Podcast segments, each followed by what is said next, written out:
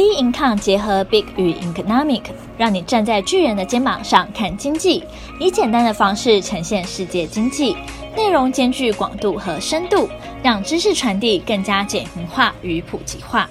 各位听众好，欢迎收听投资前沿新观点。今天由我们财经诸葛 David Chen 向各位听众聊聊涨多修正，正合本意。提醒各位听众，本集节目是在上周五。五月十四号录制的。好，道琼斯在这个礼拜一的时候，哈，在三万五千零九十一点创了一个新高，然后呢，但是留了一个长的上影线，好，是一个很明显的一个避雷针的情况啊。那连续在礼拜二、礼拜三，然后包含昨天晚上，哈，呃，我们看到的，昨天是刚好是一个红 K 啊，然后呢，感觉是停止了一个下跌的趋势。但比较重要的是这一波，我们在看，就是说它礼拜三这根黑 K 已经跌破了，哦，这个五日、十日，哦，甚至这个月线全部跌破，哈，但已经往这个要往季线去迈进。当然，这一个状况呢，大家觉得，哎，刀重是是不是呃有参考意义啊？然后呢，是不是要看一下这个，还是一样哈？想不想看一下这个纳斯达，或者是看一下这个费半呐，哈，然后 S&P 五百啊，然后呢？呃，这到底是不是由它来主导这个国际的行情？其实呢，全球的行情基本上来讲呢，还是有两个很重要的关键哈。第一个呢，当然就是呃疫情，哦，那第二个呢，当然还就是通膨。那大家当然是关心这两个关键的因素哈。那我们应该这样去想，这两个因素哦，其实哪一个最重要？目前我们看疫情的情况哈，以色列。英国、美国这三个国家，很明显的疫情基本上呢都是已经控制住了。也就是说，很多人一直在询问一个问题，就是说疫情能不能控制住？尤其现在这个印度很严重啊，哦，这个台湾很严重啊，新加坡很严重啊，这感觉上是连环爆啊，爆爆爆哈，亚洲爆不完哈。各位有没有想过一个问题？疫情很严重，疫情可不可控？那你要不要去问一下这个以色列人啊、英国人啊、美国人，疫情可不可控？哦，很明显的，疫苗下去就可控哦，疫苗没下去就不可控哦。那这很简单啊，我们上个礼拜已经分析过了哈。所以疫情的影响，我后面再来谈哦。事实上来讲，各位就是不用担心。现在应该回过来谈，就是说通膨。所以政府原本比较担心疫情。其实呢，美国政府现在比较担心的是通膨，所以为什么在礼拜一这一根创新高之后开始往下压？其实大家应该反问一下自己，就是说，到底这个创新高是什么原因？指数创新高就是原物料报价上涨，那原物料、船产，包含这个航运，哦，这个钢价各方面全部都上涨，各位觉得合不合理？哦，各位觉得合不？虽然我们在一般的消费或者一般的实体的经济面上来讲感受不到，但是你就看着那个报价一直往上涨，所以当这种涨上去一个不合理的现象的时候，它当然大家就会担心通货膨胀的产生，然后就是会不会有泡沫的情况。各国政府也很担心啊。各位有没有想过一个问题？因为如果说今天如果通膨已经确定这个产生，那联准会是肯定要升息啊。这个是一定被逼着非升息不可，所以目前情况很明显嘛，因为经济还没有完全复苏，因为现阶段虽然疫情可控没有错，但是没有达到全民免疫哦，这个没拜登政府已经讲了，一定要达到全全民免疫才行，才可以开放国境，完成完全开放国境，可是现在不行，所以很多地方还是受控制，也就是说，今天基本上来讲，疫情要把它控制住，疫苗一定要全面施打。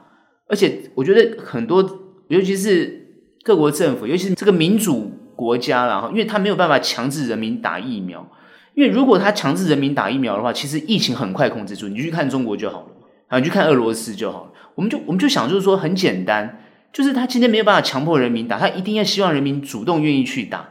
今天要主动愿意去打，才有办法全体免疫。也就是说。你今天不管有没有副作用，因为大家都很怕副作用，很怕副作用。因为之前这个欧洲欧盟啊，还这个因为副作用，很多国家就是说，哦，这个好，这个 A A Z 啊，就就开始停止啊，就不能打等等之类的。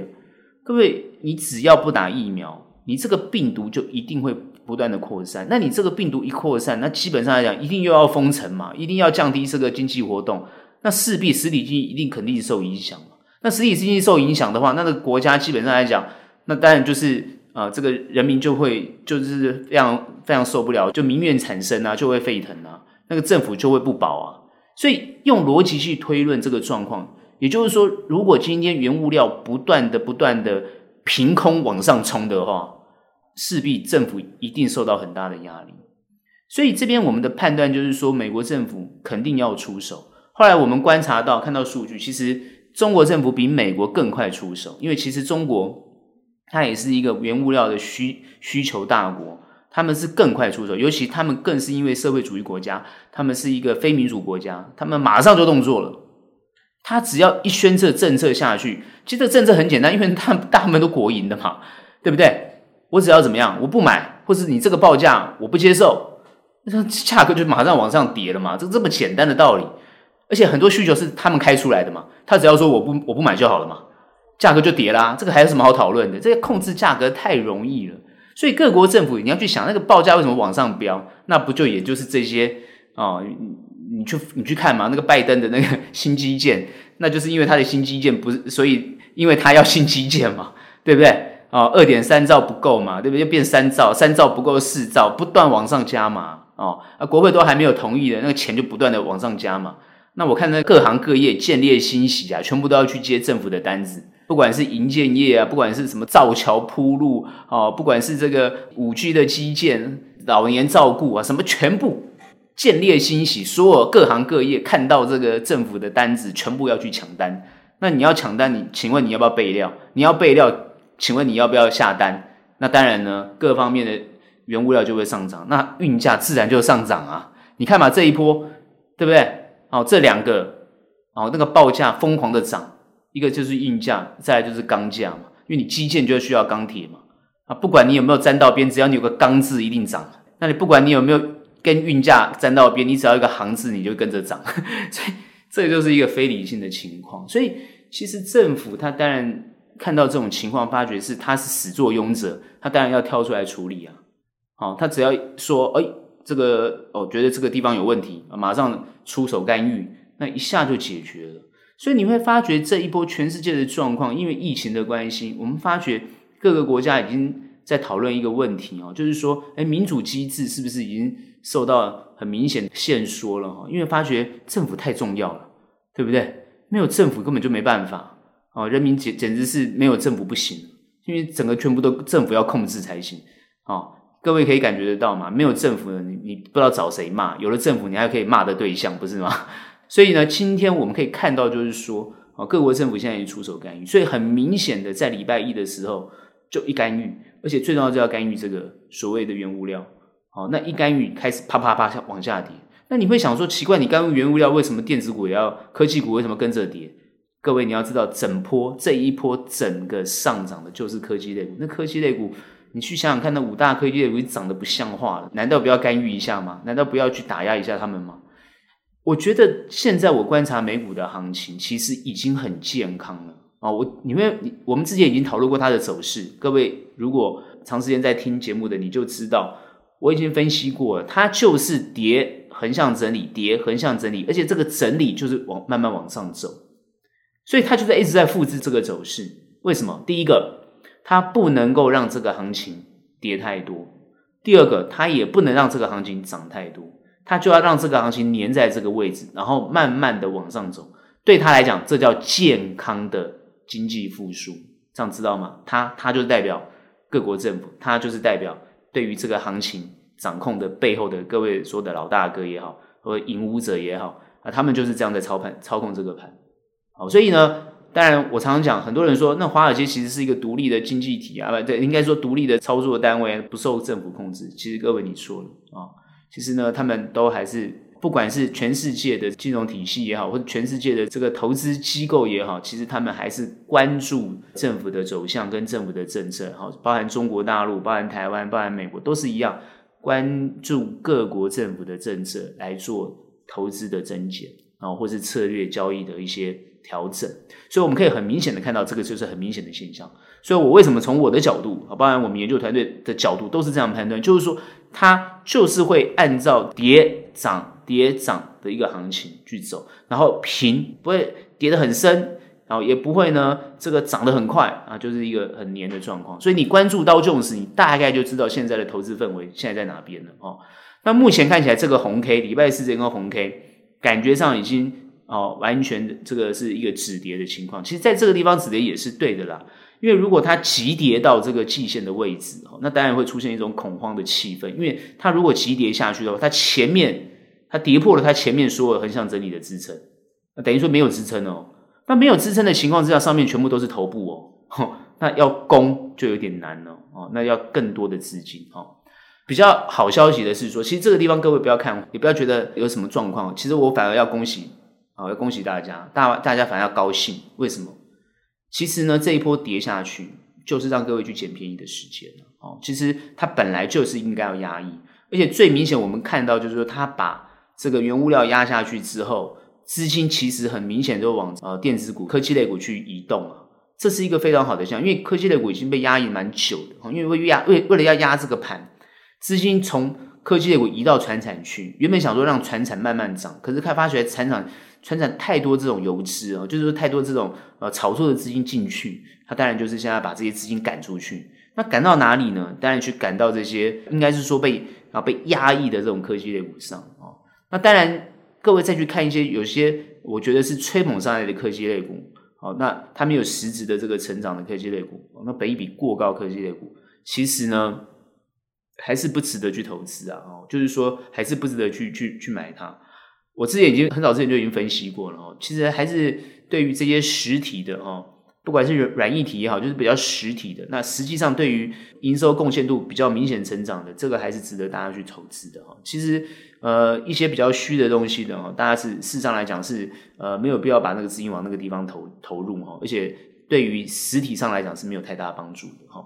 包含呃我之前提过的这些虚拟货币，包含我提到的这些，比如说五大科技股里面。啊，比如说你，你就有这些什么社群软体啊，这些东西。当然，因为这个东西大家都常常在用，已经用的非常习惯了，免费使用已经用的很习惯。可是各位可以感觉到，就是那个广告非常夸张哈。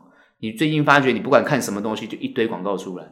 好，最近你如果会会去看这个 YouTube 的影片啊，你会发觉这个奇怪，两秒钟就一个一个广告，两秒钟，你广告已经多到非常腐烂了哈。所以，包含你现在在手机上滑文章，那个广告已经多到你快像抓狂。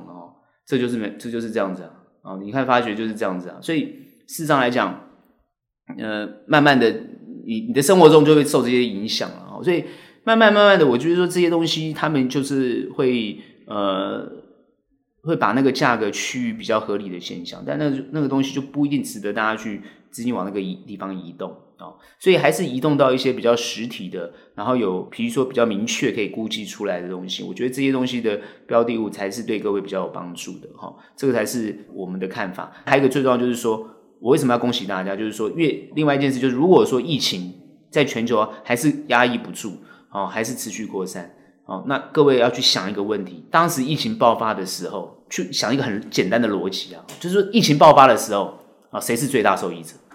好，我们先不要讲受害，因为各行各业都受害嘛，对不对？什么航空业，什么各方面都受害。那请问一下，疫情一爆发的时候，谁是受益者？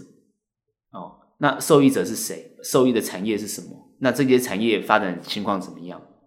哦，所以你在担心疫情的时候，你你应该去想的是说，诶，反而受益的在哪边？然后这个受益的是不是哦更值得哦你去关注，或者更值得你去投资？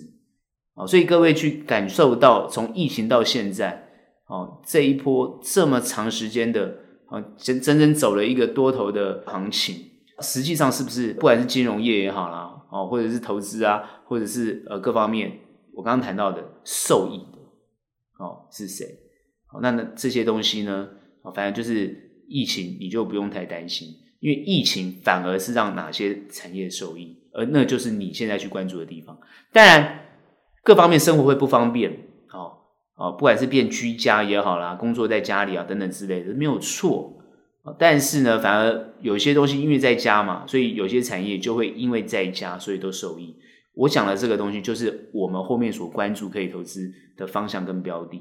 所以我当然还是持续看好科技业，尤其是这一波，或是未来下一波等等之类被被压抑啊、下杀，那都是一个最好的进场时机。好，所以呢，我反而是很高兴看到这样子被压抑。我们本来就是一直在等着这个行情的修正的哈，因为本来就应该涨，它涨太多就应该要修正啊，这就是我们对于后面的看法。所以后面涨一波之后会把这个均线全部又克服了，又上去，这是本来就应该的哦。也就是说，它碰不到季线，又持续往上走，这是啊我们可以看到的。反而在下一周应该不会是一种震荡往下的情况，我觉得下一周会比较明显的是往上的情况。呃，尤其是只要有疫情。通膨就会被限制，而且现在很明显就要压抑通膨啊，这是往健康的方向去走，这是我们对于后市美股的看法。好，台股呢，在这一个礼拜哈，发生了这个大家可以感受到非常紧张的气氛哦，尤其是所有有做投资的朋友哈，你你可以很明显的感受到这个什么好像哦，是不是空头要来了哈？然后呢，心情非常的紧张哈。其实台股这一波哈，修正的蛮多的，好，因为它从这个。一万七千七百零零九点一直跌哈，它就算是途中有点反弹，可是呢，在这个礼拜一呢，这根黑 K 不是很长的黑 K，好，在礼拜二哦，这个大的很长的黑 K 跌破了哈五日、十日哦月线哦，直接就灌破，然后直接碰到季线，好，礼拜三的时候这一根更是贯破了哈几根重要的均线哈，把它直接跌破。跌破之后，但它形成了一个明显的一个长的下影线，感觉上信心大家就回笼。然后在礼拜四、礼拜五，哦，都是收了一个红 K 十字哦，小小十字的一个情况。好，目前这样看起来，哈，其实呢，我的判断哦，就是基本上来讲，这个也是属于一个健康的情况，本来就应该要修正哦。前阵子呢，如果各位在追，有在听这个 Podcast 就知道，我们对于这个航运啊，对于这个。呃，钢铁啊，或者这些原物料的这样子一个涨势哈，其实呢，我们就是呢在等它的一个回跌，而且目前看起来呢，跌的情况还算理想。所谓的理想，就是说，其实他们的本业或者基本这个财报情况都也是都非常理想，只是因为它涨得太多，而且是一个不合理的涨，所以它必须要回归到一个合理的价格。所以回回归到合理的价格，其实并不影响他们本身获利的能力，只是说它的价格有点过高。有点过高，我们这样想就是说，如果一个过高的价格，当所有的实体都没有办法承受那个价格的时候，那个那个当这个到时候发生的问题才更严重。所以现在目前是提前把这个问题先解决，也就是说，抱歉，你们的价格飙涨，我们不接受了，我们不接受了。好，所以呢，那个短线资金疯狂追逐这样的一个情况，当然就会受伤。所以我们之前很多朋友问说，诶，我为什么我们不做？我们不做很简单啊，不是说我们不看好，而是说你短线资金在这个地方追逐，你肯定是要做短，不是做长。那你要做短，你本身来讲动作一定要很快，而且你的动作不能慢给这些好所谓的小白或者这些专业机构。那你你只要比他慢，你你先资金就在这个地方哦，就是被消耗掉，所以没有意义在这个地方跟他们戳来戳去，我觉得是意义不大。所以真正投资的一种。角度哦，是不去做这样，不去碰这种所所谓的过热的股票哦。那当然你，你你要去碰过热的股票也没有关系。我常常讲叫艺高人胆大，你本身来讲就是艺要高啊，哦，你胆子才能大。你艺不高，你胆子大有什么用？去那边是被人家洗的啊，哦。所以这一波很多人受伤跑来问，我就说很简单嘛。首先你就不应该去碰嘛，哦，还有人在继续问，那我就没有办法，因为就是不要去碰那个你不懂的东西。啊，你说哎，我看他财报啊，看他都赚钱。对，你看到是你看到啊，对不对？你看到没有用啊，别人觉得，因为你看到，别人也看得到啊，大家都看得到，大家都看到的东西，那你觉得他会有超额的利润吗？哦，你要看一个大家看到的东西，那你觉得他有什么超额利润？因为大家都看得到，那当然就自然就往上追了。所以有时候我们应该要去换个角度来想，投资你要赚钱，你本身来讲。你要看到别人看不到的，你才能赚到钱。好，在这一点很重要，但也不是说一定赚不到。我看我只是讲，就是说你的技技术就要很高，艺高嘛，你的技术就要很高。这这个我之前讲了好很多遍了。但是你艺再高，你你高得过那些真正在做的人吗？看来也不容易了啊。所以呢，呃，我们就建建议就是说，像这种尽量不要碰。这边就是很多人会问嘛，那它当然会不好吗？其实大胆预测就知道它不会不好，因为它其实就是一个被大家都需要的东西嘛。而且现在很明显是，你经济要复苏就是需要这些东西嘛。它最基本的，它一定会有一个支撑的价格哦，所以你买在那个支撑价格，你都不用担心，就算它跌破，它也会回来，就这样子啊，所以你都不用担心啊。在现在主要是说资金要往哪个地方比较有赚头。所以在这个地方，台股虽然跌成这个样子，但我还是一样一样跟前面我讲的一样，就是在这个地方恭喜大家，机会来了。哦，所以呢，哦，这一集听到的就很重要，我很明确的讲，机会来了。哦，机会来，什么机会？获利的机会来了。因为它这一波下杀，其实它不管好好的股票、坏的股票，哦，好的公司、坏的公司，在全面杀，通通杀。哦，哎，我我没有讲航运跟钢铁的不好，没有，那些都公司，它的这个公司财报都不错，第一期也赚了很多钱，所以其实它会下杀，是因为它的现在的报价报价过高，要压抑它。所以我们的看法就是说，这个压抑出来的行情，它的资金一定会流窜。如果说疫情扩散费的不会升息，通膨产生。正常来讲，费德要升息，可是透过用疫情来去控制通膨，我一直强调这个，就是他用疫情打通膨，用经济衰退或是失业率来打通膨。所以你要去知道，只要失业率降低，大家都怕通通膨；失业率高啊，大家就哦，这个通膨自然就就消化掉。所以呢，你就发觉它这个好像跷跷板的感觉，一直在这个跷跷板的感觉去做。其实后面的走势也是这种跷跷板的感觉，你不要怀疑，它就后面走势是这样子。那既然这样子，你只要掌握到它的脉动就好。所以我恭喜大家，原因是说这个地方可以进场的原因很明显。而且你这个地方进场不是去捡便宜的什么航运啊、钢铁，不是。我告诉各位，你去捡它意义不大了。你这个地方真的要捡那个破盘价的电子股了。那至于哪些股价股价破盘，你自己去看一下嘛。那有些本益比都已经低成这个样子，那他们很赚钱，那本益比低成这样子，那你还不赶快去买它？那那你在干什么？好，所以呢。如果说你今天把你那些呢哦停损掉的 或者是没赚到的刚这个传产股呢移出来，我真的鼓励你赶快去买一些捡便宜的电子股哈，因为台湾还是要靠电子股，所以这一波下杀实际是一个好事。很多人想说啊，怕这个杀的不够啊，还要再继续杀啊？那你要那你要杀到哪里去？啊？难道回到八千多点吗？所以呢，很多人就这个地方就要讨论了啊，因为最最近就是大家一直谈疫情。那我怎么去看这个疫情？我刚刚前面讲，恭恭喜大家嘛，哦。第二个，我们就要谈这个疫情嘛，还是一样恭喜大家。首先，疫情啊，我上个礼拜已经讲了嘛，甚至之前你去听，我对于疫情的看法一直都没有改变。它就是一个感冒嘛，这个很多专家已经跳出来讲过了嘛，怎么大家还是很紧张呢？感冒你会怕吗？哦，现在大家就大家觉得很奇怪啊，为什么听到这个 COVID-19 就怕？因为现在什么一直变种，一直变种。那感冒不是也变种很多次了吗？这个 SARS 也经历过了，那 H1N1 你也经历过了，一大堆的这个状况啊，各位都经历过了。那我就不晓得我们还在怕什么？我们就想嘛，在台湾人在这个疫情的这个观念上来讲，其实蛮强烈的啊，蛮有观念的，比欧美强多了啊，当然比这个新加坡啊什么。各位，我我先跟大家讲，大家想说新加坡这样防疫很好，或者哎新加坡什么又扩散了？各位要知道哈，印度哈。这波疫情爆发，新加坡非常多的这个印度的移工啊，所以他们感染源就很明显了哈。那台湾有很多移工啊，但是我们在这方面都有在做管控。虽然其实我觉得管控的没有很严格，也没有筛选，也没有做得非常好，这是事实啊。这个其实哈，这个政府自己也知道了，那要尽快赶快改善啊，不然不会有诺福特这样啊，诺福特这个这个现象，这就是防疫旅馆没有管控啊造成的问题。第二个，它有药可以医，那致死率事实上非常的低啊。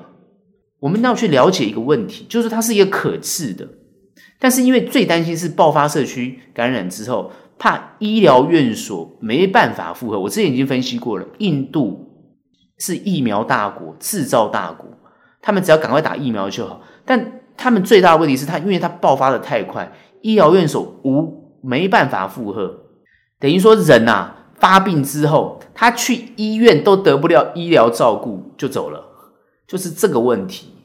所以只要医疗院所现在全面戒备、全面备战，然后只要一爆发、一发生状况，马上送，送了之后马上隔离，好，马上框列，马上检查，就动作全部要动作起来。就是哦，我呼吁我们呃行政院长讲的，就是大家皮绷紧一点，要动作了啦。好，大家安逸太久，他讲就这句话其实是没有错的啦。他讲这句话不是讲给民众听的啦，他讲的是这个公务人员呐。就是可能松懈太久，我觉得好像都没有疫情哦。他是讲他的这个行政团队啊，这个他讲是没有错，大家皮要绷紧一点，因为看起来这一波政府是比较怠慢的一点。所以你你去想一个很简单，就是说，好，疫情能不能控制住？可以，只是呢，他要动作很快，而且他一定要在最短的时间里面控制哦。那他就是又平息了。啊，上次这个桃步的这个事件很快就控制住了。那这一次其实也可以很快控制，所以你可以反映到这个指数上来讲哦，就是台股的这个加权指数，很快就是在这个地方就足了两，你看连续三天都留了下影线，支支撑在这个位置哦，它不会再破，它也不应该破啦，没有道理啊，破没有道理，所以基本上来讲就是疫情好会控制住，然后呢，各位去想，如果疫情爆发。啊！你现在看，一直新闻一直在每天讲，啊，多少几例又几例，几例又几，你很怕，你觉得行情都受这个影响。好，这个我承认，行情会受这个影响。但你去想一个问题：疫情这么严重，你有严重过当时哦疫情刚爆发的时候吗？就是 COVID-19 刚爆发的时候吗？其实当时连疫苗都没有，当时连这个。要用什么药医都没有哎，各位有没有想过这个问题？所以现在爆发，其实状况不会比那个那个时候来得糟糕。那个时候那么糟糕，请问一下，谁是受益者？就是我回应到我刚刚刚才讲美股的状况。做投资的人，你去想想看，这从疫情开始跌到八千多点，一直涨到现在一万七千七百点，各位你看这一波涨了将近一万多点呢。各位有没有想过？哎，它不是井喷式的涨，不是，它是缓缓慢慢慢慢涨上去的。所以受益者都是这些投资人啊，哦，投资人都受益了。我坦白讲，不管你做传产的受益，你做科技的也都受益。哦，所以疫情反而对于投资是受益。所以疫情爆发，哦，反而对于投资朋友来讲，你要高兴，因为大家都居家了嘛。那居家能干嘛？对不对？就看电视嘛。那再来呢？这个呢，可能呢就是玩玩一些游戏嘛。那再来呢，能做什么啊？当然就是做做股票嘛，不就是这样吗？你去看之后疫情爆发，哪些股票会涨啊？除了这个 哦防疫概念股之外，你去看看那些股票是不是就开始？我刚刚提到那几个又开始涨哦。所以我刚刚讲过，就是说你从这个角度用逻辑去推，其实不会很困难。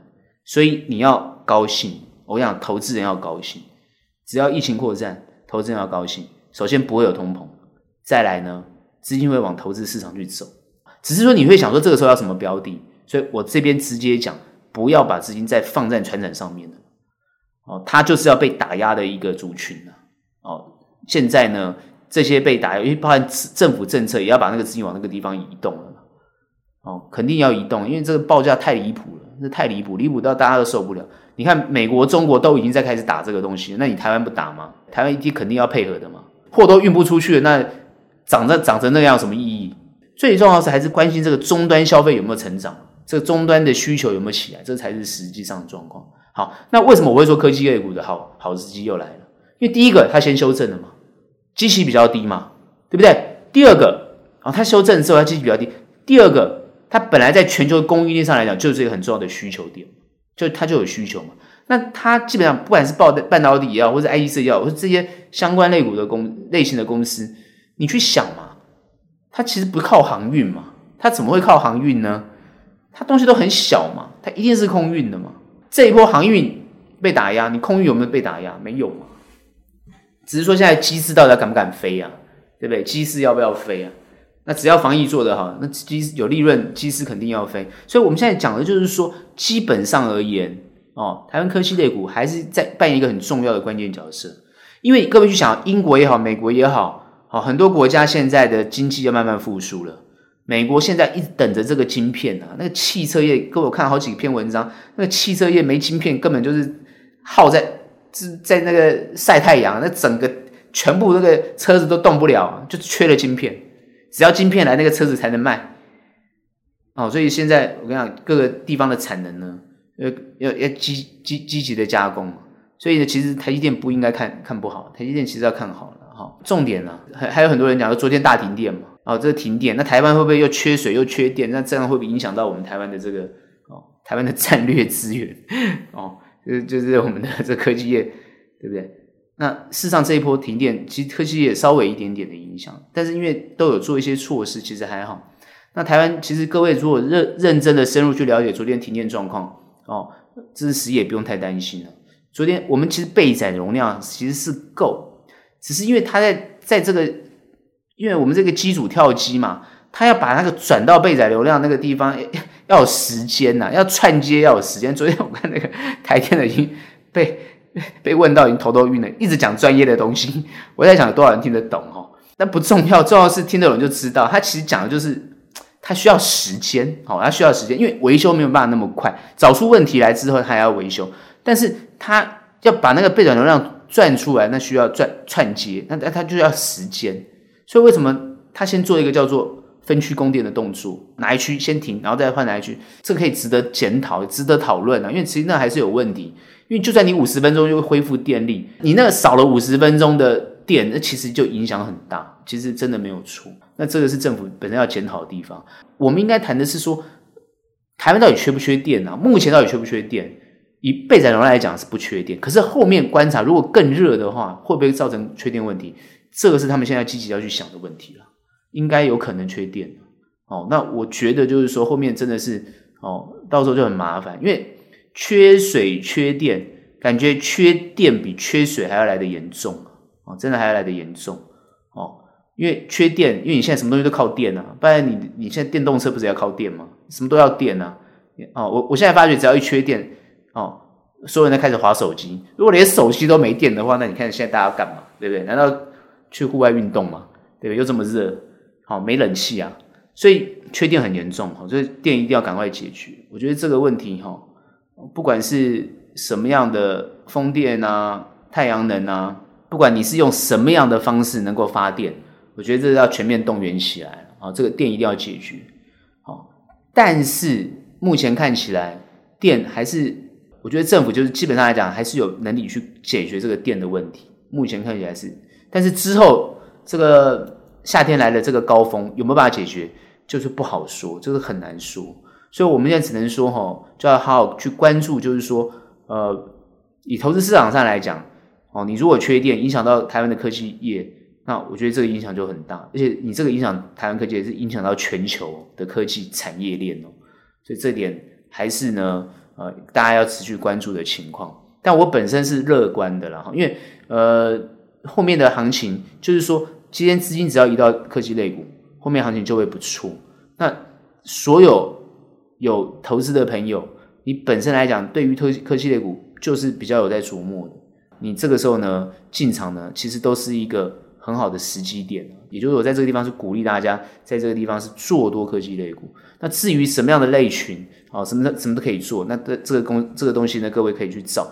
主要就是资金不要再暂时不要再放在传产类股上，因为它是这一波要被打击的对象。因为是全球现在都要打击，哦，全球都要打击，其实是希望把那个资金移出来，放回基期比较低的科技股。那之后会不会再把钱资金移到资金会不会又移动到这个啊传产类股？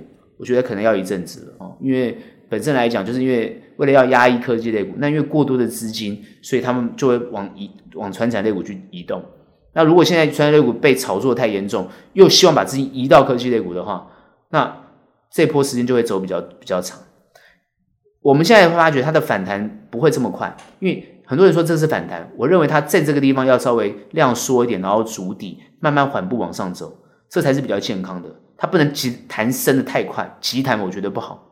所以它要缓缓的涨，就是复制前面的走势。所以你去看前面走势就好，它不会很急，缓缓的涨，缓缓的涨，那就是对的，这是对的。所以这一波你为什么我说低阶对你非常有帮助，是有是有原因的哈。找好的公司你去买它，哦，因为比较便宜，赶快这个时候介入是对的。这个后面你你去看它的是缓缓的走，所以是往上走哦。所以呢，就算它是往下跌，它没有跌破哦前面的低点，其实呢哦都还是值得哦这个各位去关注，就是各位去投入。当然你会问我说，如果跌破呢？哦，跌如果跌破呢？那我们就要看它有没有支撑，所以呢，目前看起来，我觉得我这边大胆预测是不会跌破哦。那如果呢，今天跌破的话，我们就要寻找下一个支撑，但也不用太悲观，因为它就算跌破哦，它还是会回来，它还是会回来，因为你去看费的目前没有升息哈、哦，然后你看资金还是一直都很哦，都是在市场里面，这个情况呢还是很还是很热，只是它往哪边摆而已。所以这点我们还是看得比较比较多，看得比较好。所以呃，很重要就是在这个地方不要害怕，也不要惧怕，要有有信心哈。然后呃，对于这个后面的走势呢，就不要过分悲观。那也还一个重要就是不要随市场的氛围在那个地方呢哦高高低低的很忐忑。因为我常常讲就是投资其实呢哦，你对于你看到的公司或你对于你后面的行情，你有这个信心，好，你就是勇敢的勇敢的进去操作，其实。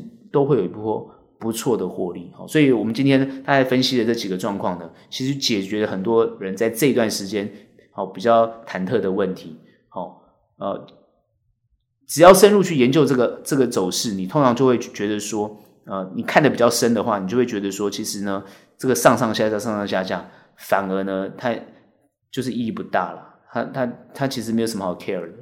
你如果看的比较比较久的人，看的比较深的人，你就会觉得他比较不用 care。所以我今天花了时间跟大家分析，啊，因为很多人不晓得它的来龙去脉跟原因，然后看到一个多你就喊多，你看到空你就喊空，然后你你这样多空喊来喊去，其实到底呃没有意义啊，哦，而且我们觉得这个分析也不精确，这个分析都不精确。那我今天讲的，但虽然比较呃通俗一点，比较有逻辑一点，哦，感觉不一定提供更多的数据啊，或者一些。啊、这个这个资料给大家，但是呢，各位去想，这些资料你都看得到，只是说这些数据它只是要佐证哦你的这个观点跟想法而已。哦，事实上来讲，我们认定的其实它背后都是有很强大的这个论述基础，只是我让大家知道，我们用比较简单通俗的方式让大家知道。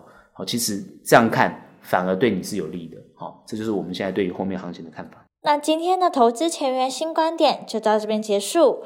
喜欢我们可以订阅，有任何问题想法，欢迎到我们脸书专业以及 Instagram 跟我们做交流。那我们下期节目见，拜拜。